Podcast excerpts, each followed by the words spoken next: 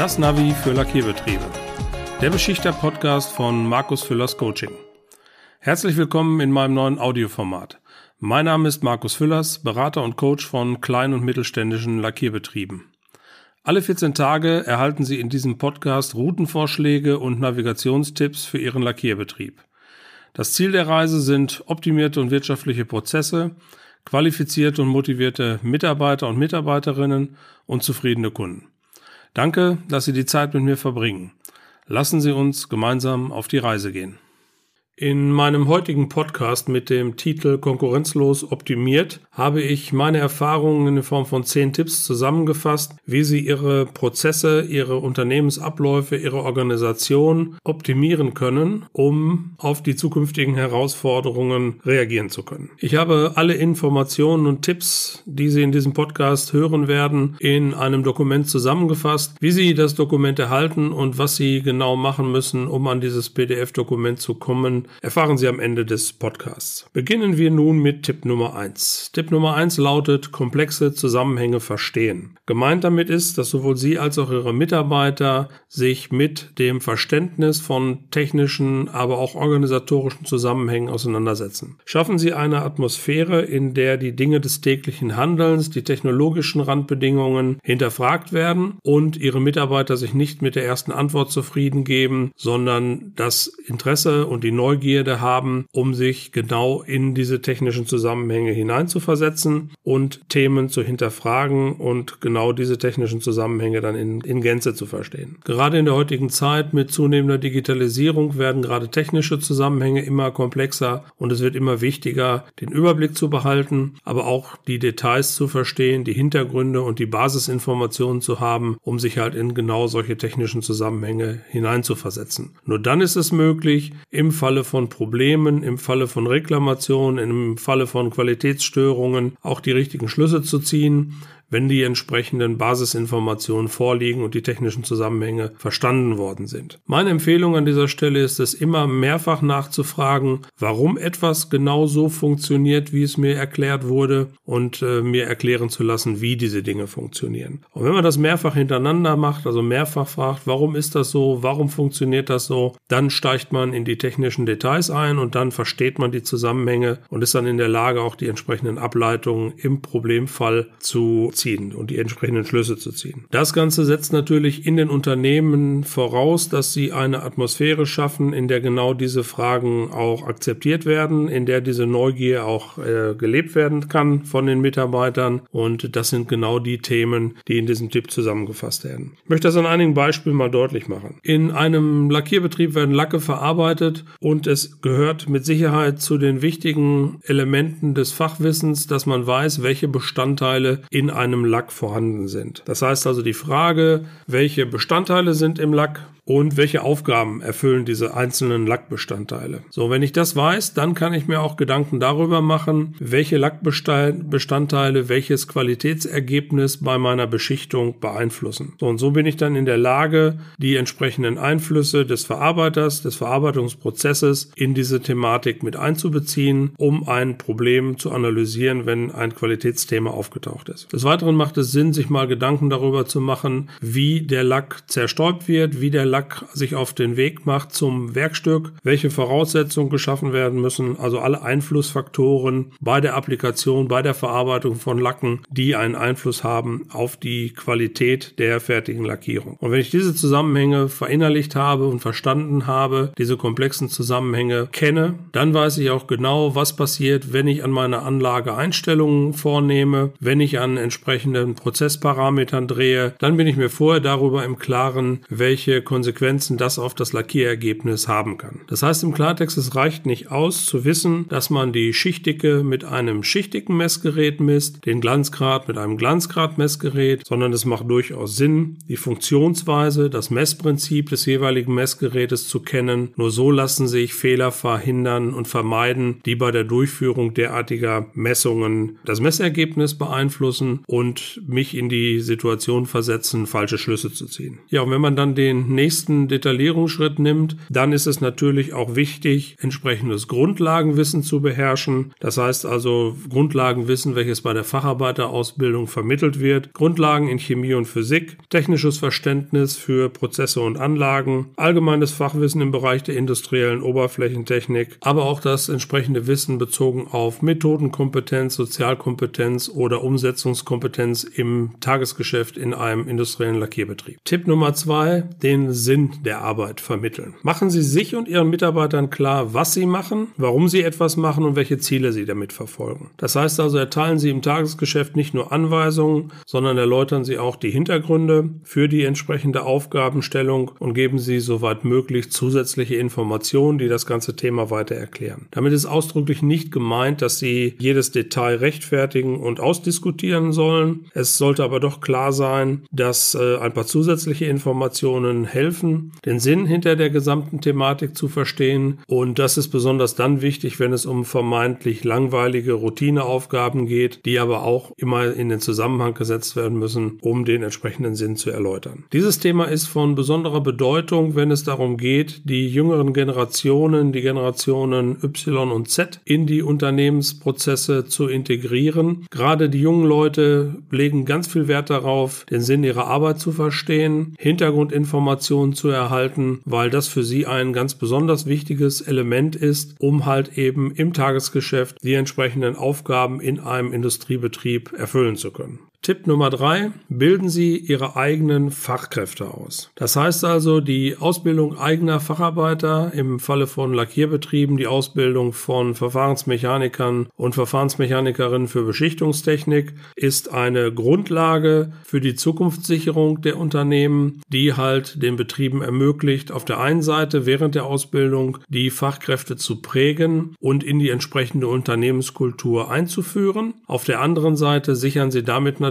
auch den Fachkräftebedarf in der Zukunft. Und sie sorgen dafür, dass ihr Unternehmen immer mit der neuesten Technologie auch in dem Thema der Ausbildung aktiv ist. Wir haben mit der dualen Ausbildung in Deutschland ein hervorragendes System geschaffen und etabliert, um das uns viele Länder der Erde beneiden. Und äh, diese Trennung zwischen der Vermittlung der fachlichen Kenntnisse in der Berufsschule und der betrieblichen Fertigkeiten und Fähigkeiten im Betrieb, das ist genau die Kombination, um die uns halt eben viele in unserer dualen Ausbildung beneiden. Aber nicht nur die berufliche Erstausbildung, auch die Qualifizierung ihrer bestehenden bestehenden Mitarbeiter oder die Qualifizierung von Quereinsteigern sorgen dafür, dass sie den Fachkräftemangel aktiv bekämpfen in ihrem Unternehmen und so halt dafür sorgen, dass sie ausgebildetes Personal in ihren Prozessen haben, was dann auch für die zukünftigen Herausforderungen die optimalen Voraussetzungen mitbringt. In der dritten Episode meines Podcasts habe ich die Qualifizierungskonzepte, die zur Verfügung stehen, einmal zusammengefasst und dargestellt. Hören Sie sich gerne den dritten Podcast meiner Serie noch einmal an. Dort habe ich die Qualifizierungskonzepte im Detail noch einmal erläutert. Gerade für kleine und mittelständische Lackierbetriebe gibt es keinen Grund, sich nicht mit der Ausbildung von Verfahrensmechanikern für Beschichtungstechnik zu beschäftigen, weil das eindeutig das Alleinstellungsmerkmal ist, was für die Zukunft immer wichtiger ist. Natürlich ist es kritisch, wenn der Weg zur Berufsschule oder die zuständige IHK weit entfernt ist, dann macht es durchaus Sinn, sich mal Konzepte zu überlegen, wie man in regionalen Netzwerken das Thema der Ausbildung organisiert und optimiert aber es gibt heute für alle Variationsmöglichkeiten und für alle Aufgabenstellungen entsprechende äh, Konzepte, auch mit der Qualifizierung von Beschäftigten, die dann halt den IHK-Abschluss in verkürzter Form nachholen, sodass sie halt eben in der Lage sind, ihre eigenen Fachkräfte auszubilden. Ja, es wird immer schwieriger, junge Menschen für eine gewerblich-technische Ausbildung zu begeistern, weil die Facharbeiterausbildung natürlich sehr stark mit der universitären Ausbildung konkurriert, aber auch da geht es halt eben nur darum, die Konzepte für die Zukunft zu überdenken und zu überarbeiten, um halt eben die berufliche Erstausbildung in einem industriellen Lackierbetrieb für die jungen Leute auch weiterhin attraktiv zu gestalten und sie dazu halt eben zu motivieren, eine Facharbeiterausbildung in der Lackierbranche zu absolvieren. Die Vielfalt der Technologien, die uns zur Verfügung steht, aber auch die Tatsache, dass der Wert der fertigen Produkte erst durch eine optimale Beschichtung und Veredelung hervorgerufen wird, ist ein sehr attraktives Thema, was natürlich dann bei der Werbung um Auszubildende immer wieder in den Vordergrund gestellt werden muss. Die Inhalte einer Ausbildung gehen natürlich heute weit über die Inhalte des Ausbildungsrahmenplanes hinaus. Es müssen heute auch noch Dinge vermittelt werden, die heute oft in der Schule oder im Elternhaus, nicht vermittelt werden. Das sind also die Werte- und Handlungsleitlinien im Unternehmen. Das sind aber auch die Dinge, die sich mit gewissen betriebswirtschaftlichen Zusammenhängen auseinandersetzen. Der Umgang mit Kunden und Lieferanten. All diese Dinge müssen heute mit integraler Bestandteil einer beruflichen Erstausbildung von Verfahrensmechanikern für Beschichtungstechnik sein. Der organisatorische Aufwand, um mit einer betrieblichen Erstausbildung zu beginnen, ist nicht zu unterschätzen. Es müssen einmal die organisatorischen Randbedingungen geschaffen werden, damit im Betrieb seine Ausbildungseignung attestiert werden kann von der IHK. Das heißt, man braucht einen entsprechenden Ausbilder, man muss die entsprechenden innerbetrieblichen Ausbildungspläne aufstellen. Aber wenn diese Arbeit einmal erledigt ist, profitiert man halt in Zukunft von der Organisation, die man einmalig erarbeitet hat, wenn es dann darum geht, weitere Fachkräfte auszubilden. Und wie ich bereits erwähnt habe, schaffen Sie eine langfristige Bindung der Mitarbeiter an Ihr Unternehmen. Wenn die Randbedingungen passen, dann werden Sie Ihre Auszubildenden auch lange in Ihrem eigenen Unternehmen einsetzen können. Tipp Nummer vier, den Kunden verstehen. Ganz wichtiges Thema, lernen Sie Ihre Kunden und deren Bedürfnisse kennen. Hinterfragen Sie bei der Auftragsannahme die Qualitätsanforderungen, die Termin- und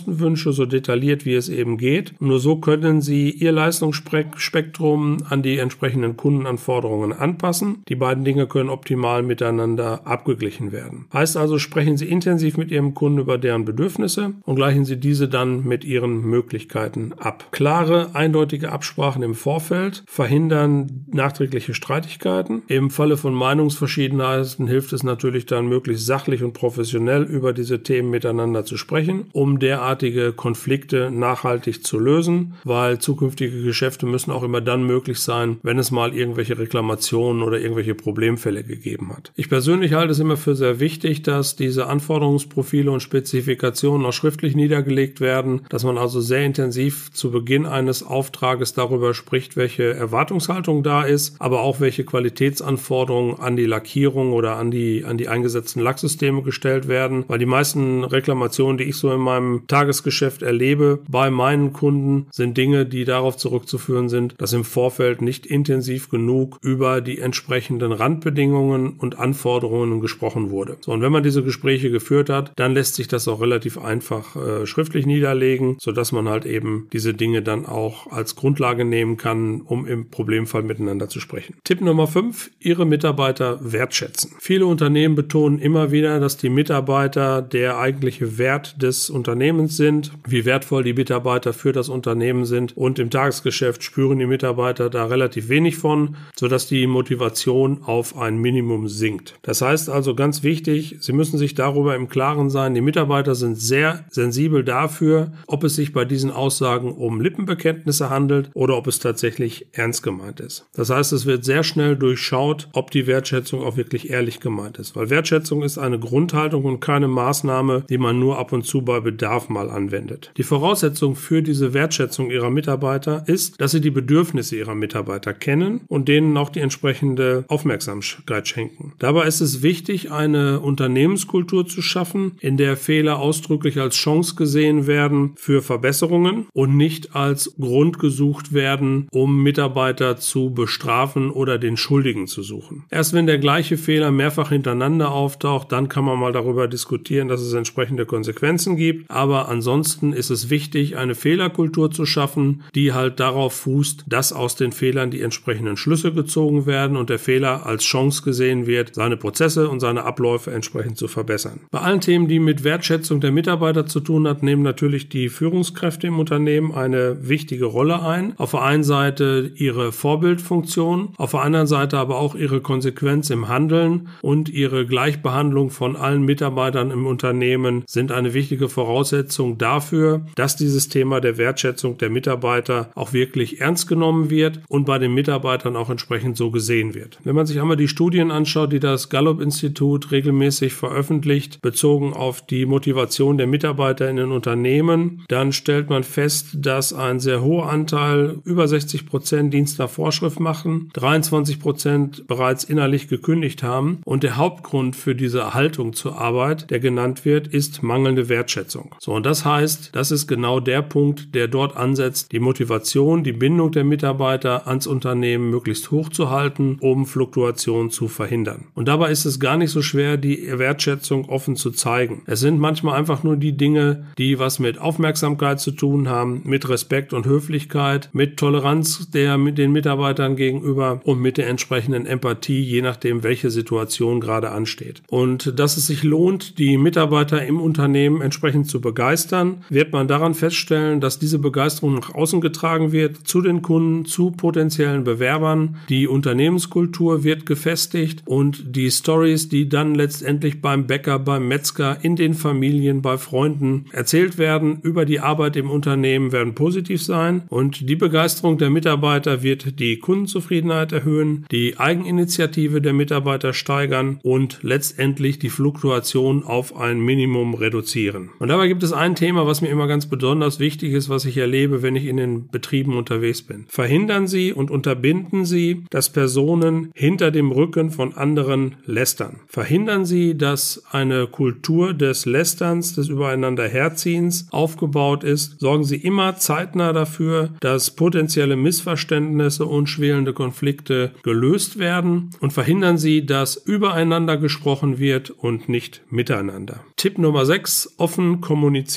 Geben Sie Informationen zeitnah und unverfälscht wieder. Erläutern Sie die Informationen und Kennzahlen, damit erst gar kein Interpretationsspielraum entsteht, der zu möglicherweise falschen Schlüssen führt. Auf der anderen Seite verstecken Sie sich aber nicht hinter unverständlichen und komplizierten Informationen. Das heißt also, bauen Sie keine Welt mit unverständlichen Kennzahlen und Fremdworten um sich herum auf, sondern informieren Sie transparent, verständlich, zeitnah und offen. Und auch diese offene und äh, verständliche Kommunikation ist ein Zeichen der Wertschätzung für Ihre Mitarbeiter. Denn nur wenn Ihre Mitarbeiter regelmäßig verständliche und erforderliche Informationen bekommen, baut sich dauerhaft Vertrauen auf und die Mitarbeiter haben den Eindruck, in die entsprechenden Abläufe im Unternehmen auch integriert zu sein. Und gerade in der heutigen Zeit wird es immer wichtiger, dass die Führungskräfte ihre Kommunikation in vielfältigen Situationen anpassen. Das heißt Lob und Tadel, Feedbackgespräche, aber auch die Erklärung von entsprechenden Kundenanforderungen und Reklamationen, die Erklärung von technischen Zusammenhängen und Erfordernissen erfordert immer wieder, dass man situationsbedingt individuell kommunizieren muss. Mein Appell an dieser Stelle ist immer, schaffen Sie eine Informationsplattform in Ihrem Unternehmen durch regelmäßige Produktionsbesprechungen vor Ort, wo möglichst viele Mitarbeiter diese Informationen auch direkt erhalten. Das können sehr kurze wöchentliche oder tägliche Meetings sein, wo die entsprechenden Informationen besprochen werden und weitergegeben werden, die dann aber auch sehr flexibel gehandhabt werden können und die genau auf dieses Thema der offenen Kommunikation einzahlen. Auch hier ist es ganz wichtig, dass die Kommunikation ehrlich erfolgen muss, von innen heraus erfolgen muss, weil die Mitarbeiter sehr sensibel erkennen, ob die Informationen und die entsprechende Körpersprache zusammenpassen und ob diese Information auch wirklich ehrlich gemeint ist und an dieser Stelle auch hilfreich ist. Tipp Nummer 7,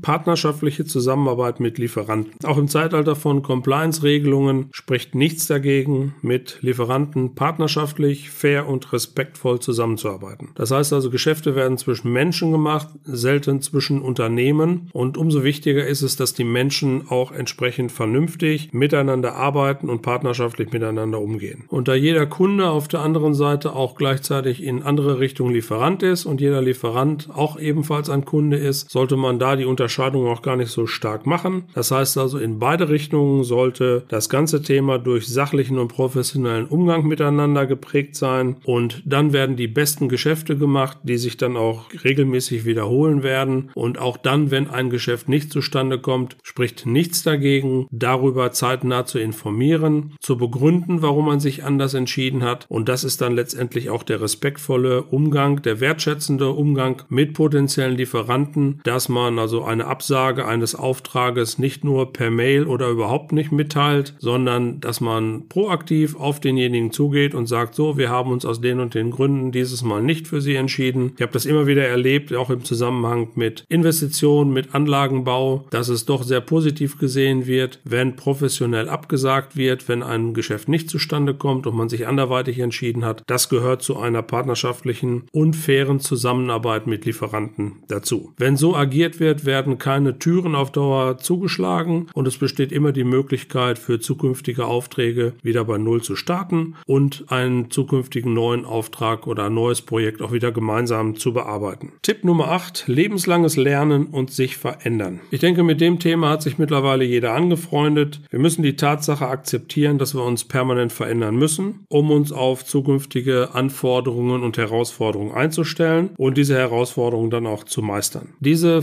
Veränderungsprozesse verlangen ein Höchstmaß an Motivation und Disziplin und das ist nur dann erreichbar, wenn frühzeitig offen darüber gesprochen wird und der Sinn für diese Veränderung transparent und verständlich vermittelt wird. Und wenn diese Veränderungsprozesse entsprechend erläutert werden, erklärt werden, der Sinn vermittelt wird, dann ist es für alle Beteiligten auch deutlich einfacher, diesen Veränderungsprozess zu durchlaufen. An vorher definierten Meilensteinen sollte man sich immer wieder einmal gemeinsam auf den Stand bringen, sicherstellen, dass keiner der Beteiligten abgehängt wurde in der Zwischenzeit, um somit halt eben diese Veränderungsprozesse gemeinsam zu durchlaufen. Ja, und dass wir heute im, in der industriellen Lackiertechnik aufgefordert sind, auch lebenslang technologische Zusammenhänge neu zu lernen, uns weiterzuentwickeln. Das erleben wir momentan im Zusammenhang mit äh, digitalisierten Prozessen. Das wird ein Thema sein, was uns also auch die nächsten Jahre weiter begleiten wird, wo wir noch sehr viel Nachholbedarf haben, aber was von uns halt eben entsprechendes Weiterentwickeln und Lernen verlangt und erwartet. So, und das gilt natürlich auch ganz besonders für den erfolgreichen Abschluss einer Berufsausbildung oder einer Qualifizierungsmaßnahme. Wer meint, er könnte sich danach entspannt zurücklehnen und bis zum Ende seiner Berufslaufbahn den Erfolg auskosten, der ist definitiv auf dem Holzweg, weil es wird immer wichtiger, sich genau an diese Themen anzupassen. Digitalisierung habe ich bereits erwähnt. Die aktive Beteiligung an Projekten und Prozessveränderungen im Unternehmen sind aber auch schon Abläufe und äh, Tätigkeiten, die ein lebenslanges Lernen mit sich bringen. Das aktive Mitgestalten von Veränderungsprozessen macht das ganze Thema einfacher, als einfach nur passiv dabei zu sein. Und das Ganze hat natürlich noch ein paar erfreuliche Begleiterscheinungen. Auf der einen Seite bleibt der Kopf jung, das persönliche Netzwerk wächst kontinuierlich, wenn man sich aktiv in solche Veränderungsprozesse einbringt. Man entwickelt seine Persönlichkeit kontinuierlich weiter und das Ansehen, die Akzeptanz, aber last but not least auch der Marktwert steigen dadurch, dass ich halt in solchen Prozessen aktiv mit dabei bin. Ja, und erwähnen möchte ich an dieser Stelle auch, dass es nicht immer gleich ein Abschluss mit einem Zertifikat sein muss. Es reicht manchmal einfach aus, wenn man zwischenzeitlich ab und an mal ein gutes Buch liest, einen Podcast hört oder sich mit Informationen und Wissen aus dem Internet versorgt. Auch dort gibt es viele hochwertige Informationen neben dem ganzen Spam, der dort verbreitet wird. Auch dadurch lassen sich halt eben der Horizont erweitern und das Fachwissen entsprechend aufbauen. Tipp Nummer 9, sich vernetzen. Die stärkste Währung im